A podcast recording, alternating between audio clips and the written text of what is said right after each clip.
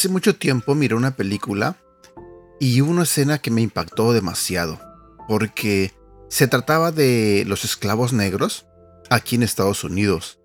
Y recuerdo que en esa escena que salió en la película, el patrón, el, el, dueño de, de ese lugar, este, les leía la Biblia a los esclavos, con la intención de que ellos entendieran que era la palabra de Dios lo que los sometía a ellos como esclavos. Entonces este dueño, este patrón, eh, le leía ciertas partes que decía la Biblia, donde los convencía a ellos que era bueno o que tenían que obedecer en seguir siendo esclavos. Y así como en esta escena de la película, ha habido durante el paso del tiempo muchas personas que han usado la Biblia como instrumento para beneficiarse a sí mismos. Eh, el día de hoy yo quiero compartir contigo un devocional que te ayudará a entender y que te motivará a ir y estudiar realmente las escrituras. Y no solamente que te quedes con lo que escuchas, o lo que ves en las películas, o lo que alguien viene y te cuenta. Este devocional, y espero en Dios que así sea, te ayudará y te motivará a que tú solito vayas, tú solita vayas y leas las escrituras. Y que te des cuenta por ti mismo, por tus propios ojos, lo que Dios dice, lo que Dios es. Buenos días, mi nombre es Edgar y este es el devocional de Aprendiendo Juntos. El tema de hoy se titula Estudia las escrituras. Algo que aprendemos en el libro de Hechos es cómo la comunidad de Berea filtraba todas las enseñanzas que recibía por el lente de las escrituras. Ellos las escuchaban con entusiasmo y luego se aseguraban de que todo lo que recibían y aplicaban a su vida estuviera de acuerdo con la verdad de la palabra. Ellos entendían que una enseñanza errónea podía hacerlos desviar de la verdad y personalmente revisaban si el mensaje era correcto y sano. Hechos capítulo 17 versículo 10 y 11.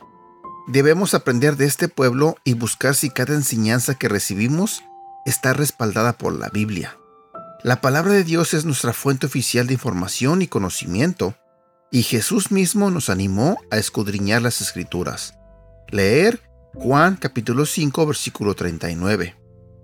Te animo a estudiar las escrituras, te animo a estudiar la palabra de Dios. No solo busques y examines, sino pregunta e investiga. Como creyentes podemos imitar la buena costumbre de los habitantes de Berea. Ellos oraban constantemente y también se dieron a la tarea de comprobar si lo que oían de la boca de los apóstoles era como decían las escrituras. Reflexiona en lo que significa la palabra de Dios para ti y cómo te ha ayudado a enfrentar la vida diaria. Versículo para recordar. Hechos capítulo 17, versículo 10 y 11. Al llegar la noche, los seguidores de Jesús enviaron a Pablo y a Silas a la ciudad de Berea.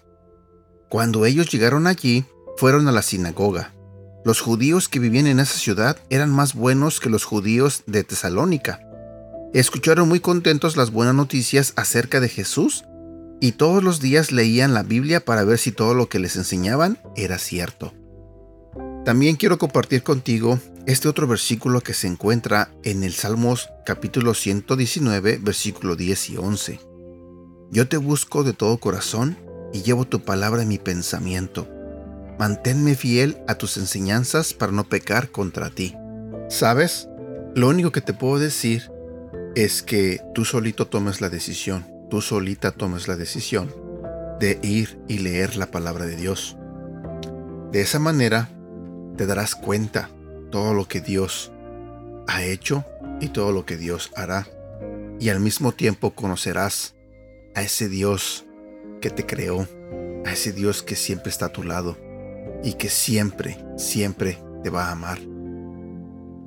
Pero no sabrás nada de eso si no vas y lo lees por ti mismo.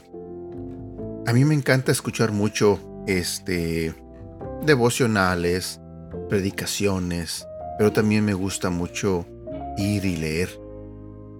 De esa manera veo que si lo que escucho realmente está en la Biblia o no está.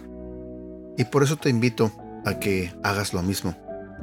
Y bueno, por el momento me despido. Espero que tengas un feliz inicio de semana. Sí, es lunes. Yo sé que a muchos de nosotros se nos hace un poco pesado los lunes, pero demos gracias a Dios que está iniciando una semana. Demos gracias a Dios que tú y yo seguimos vivos, seguimos respirando, lo que significa que seguimos teniendo la oportunidad de hacer grandes cosas en el nombre de Dios. Tenemos la oportunidad de compartir su palabra. Tenemos la oportunidad de hacer las cosas bien. Bueno, te mando un fuerte abrazo, cuídate mucho y que tengas un bonito día. Hasta pronto.